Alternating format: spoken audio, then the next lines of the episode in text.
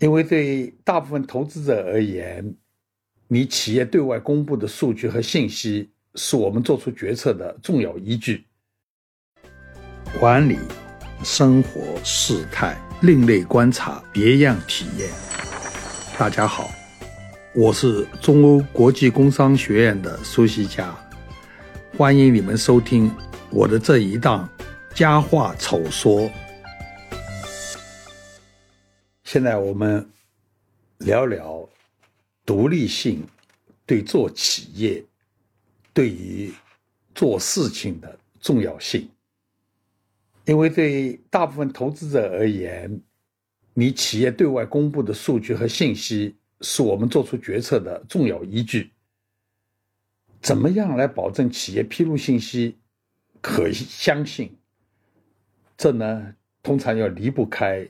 审计等一些中介行业客观独立的见证，但是呢，要做到独立客观，其实难度是非常大的。这要求一个人或者一个机构彻底摆脱个人偏见、个人的这些利益啊，各种这个相对来讲比较复杂的关系的影响，这是一个。比较大的考验。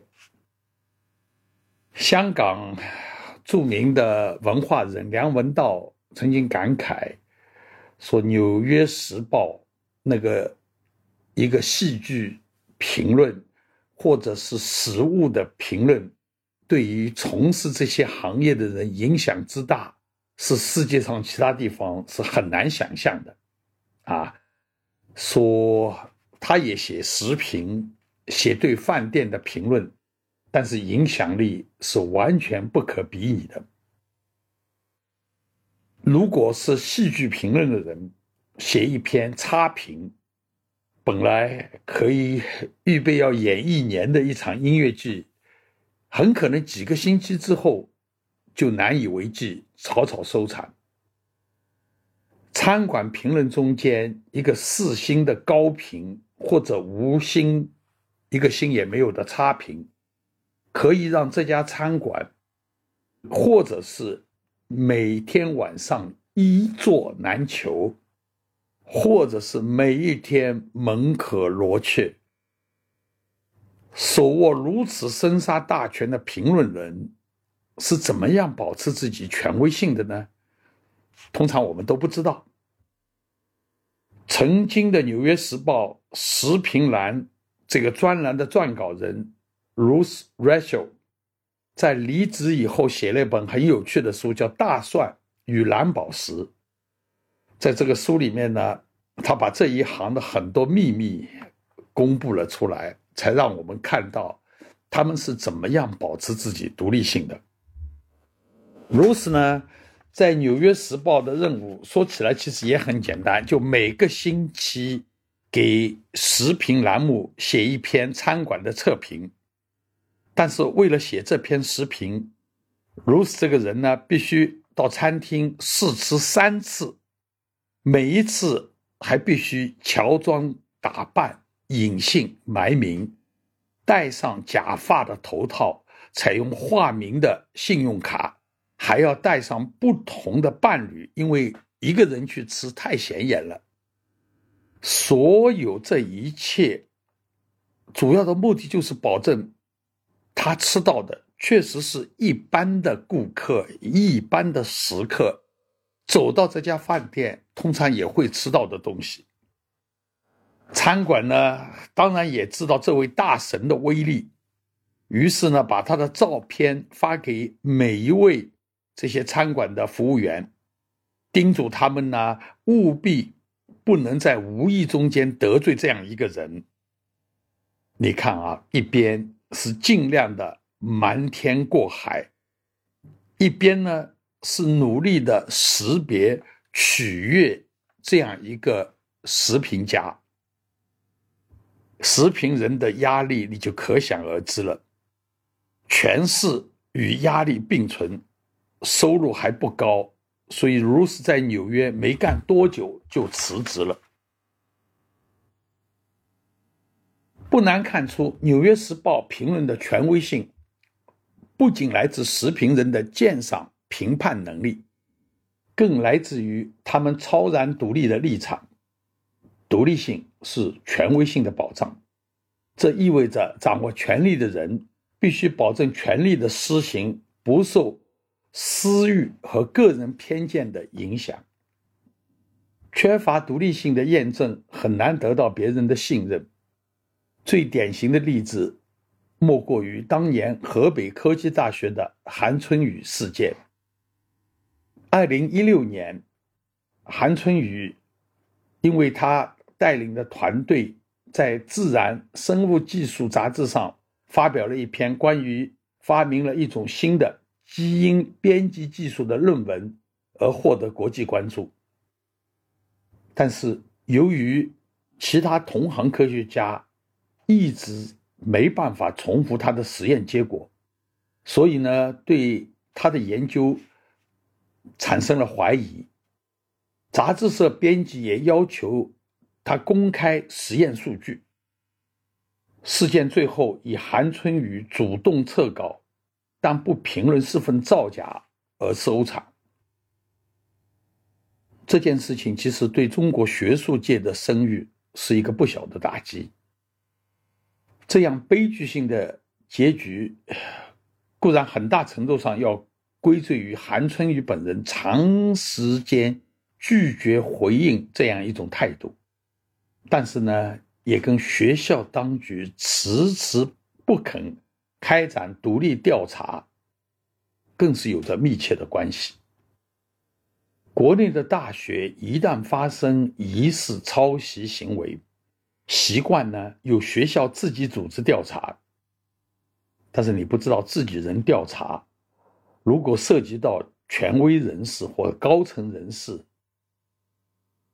你很难啊能够客观的啊公正的发表这个意见，发表调查结果，因为。你总要顾及到学校的声誉，所以这种调查常常是结论先行，消足事虑，说服力呢其实是不强的。如果学校的调查独立性比较差，影响的无非是声誉，当然声誉其实也是非常重要的，也影响到研究人员的态度。这个影响相对来讲还是小一点。但是，企业对外公布的数据如果缺乏独立的见证，影响可能就是企业是否能够生存，投资者的投资是否安全这样一个重大的问题。审计、验资、资产评估、财务顾问等等，就是这种提供见证服务的中介行业，他们生存的基础就是独立性。所谓独立性，一般是指除了该委托见证事项外，委托方与受托方没有其他实质性利益关联。我们 A 股市场上市公司很多光怪陆离现象的背后，其实深究起来，都是与独立性受损有相当大的关联。以注册会计师为例，他们对财务报表的背书会极大的增加市场投资者对报表数据的采信度，从而显著降低企业的融资成本。可以说，是否有注册会计师的背书，企业财务数据的可信程度是完完全全不一样的。注册会计师的审计。概括起来讲，就是做两件事情。第一件事情是看看报表有没有违背会计准则的问题；第二，一旦看到问题，就站出来告诉报表使用者这里有问题。前面就是看看有没有问题，取决于审计师他有没有这个能力，而后面一件。就是站出来告诉人家这里有没有问题，取决于他们有没有意愿把看到的问题说出来。行业里一般把这种意愿称之为独立性。显然，保持独立性远远比拥有能力更重要。如果审计师说报表没有问题，投资者根本无法判断是报表真的没有问题，还是审计师看到问题不说。毕竟，审计师有种种动机为客户掩盖问题，在客户面前坚持原则，毫不留情地揭露问题，也就是说，给予保留意见甚至反对意见。不仅可能会失去这个客户，更有可能阻吓潜在的客户，让他们不敢来找你审计。经济利益面前做一点妥协，不仅在人情味慎重的华人社会是常态，就是在欧美国家，这也是常见的现象。保持独立性的困难在于，独立性是一种精神状态。和价值取向，中介人员是不是独立？其实我们是无法直接观察，更无法证明的。我们能够证明的，通常只能是缺乏独立性的行为和关系。正因为如此，中介行业一定要努力避免出现有可能导致他人质疑他缺乏独立性的这种行为。从这个意义上说，形式上的独立和实质上的独立对从业人员而言几乎是同等重要。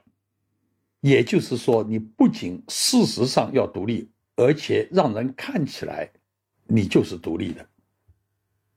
上个世纪八十年代，我在澳大利亚学习审计，这中间呢，曾经去事务所实习，到一家客户。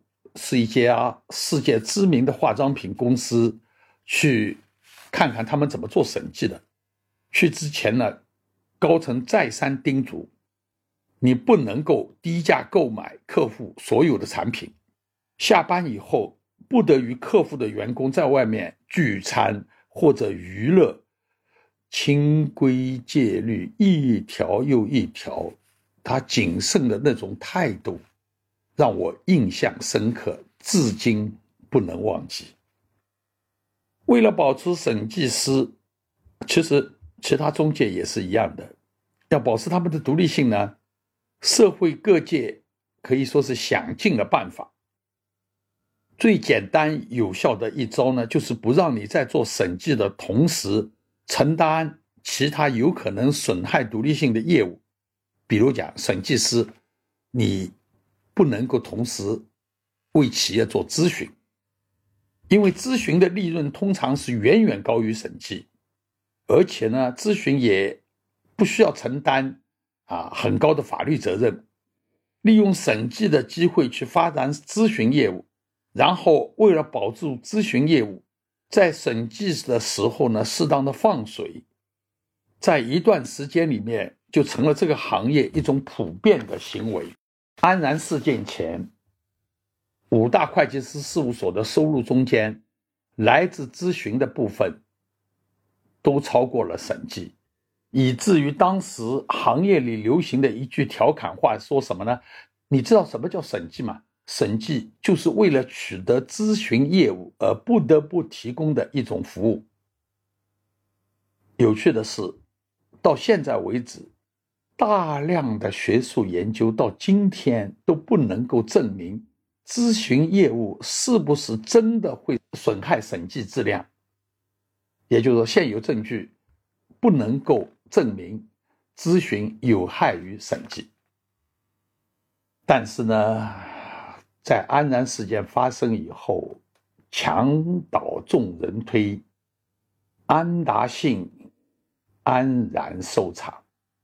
在舆论压力下，其他四大中间的三大普华永道、毕马威尔、安永很快宣布剥离咨询业务，只有德勤扛了下来。这几年德勤的业务增长一枝独秀，不能不说当时顶住压力还是有远见的。一边要靠收客户审计费生存，一边又要对客户实话实说。审计师可以说窘态毕露。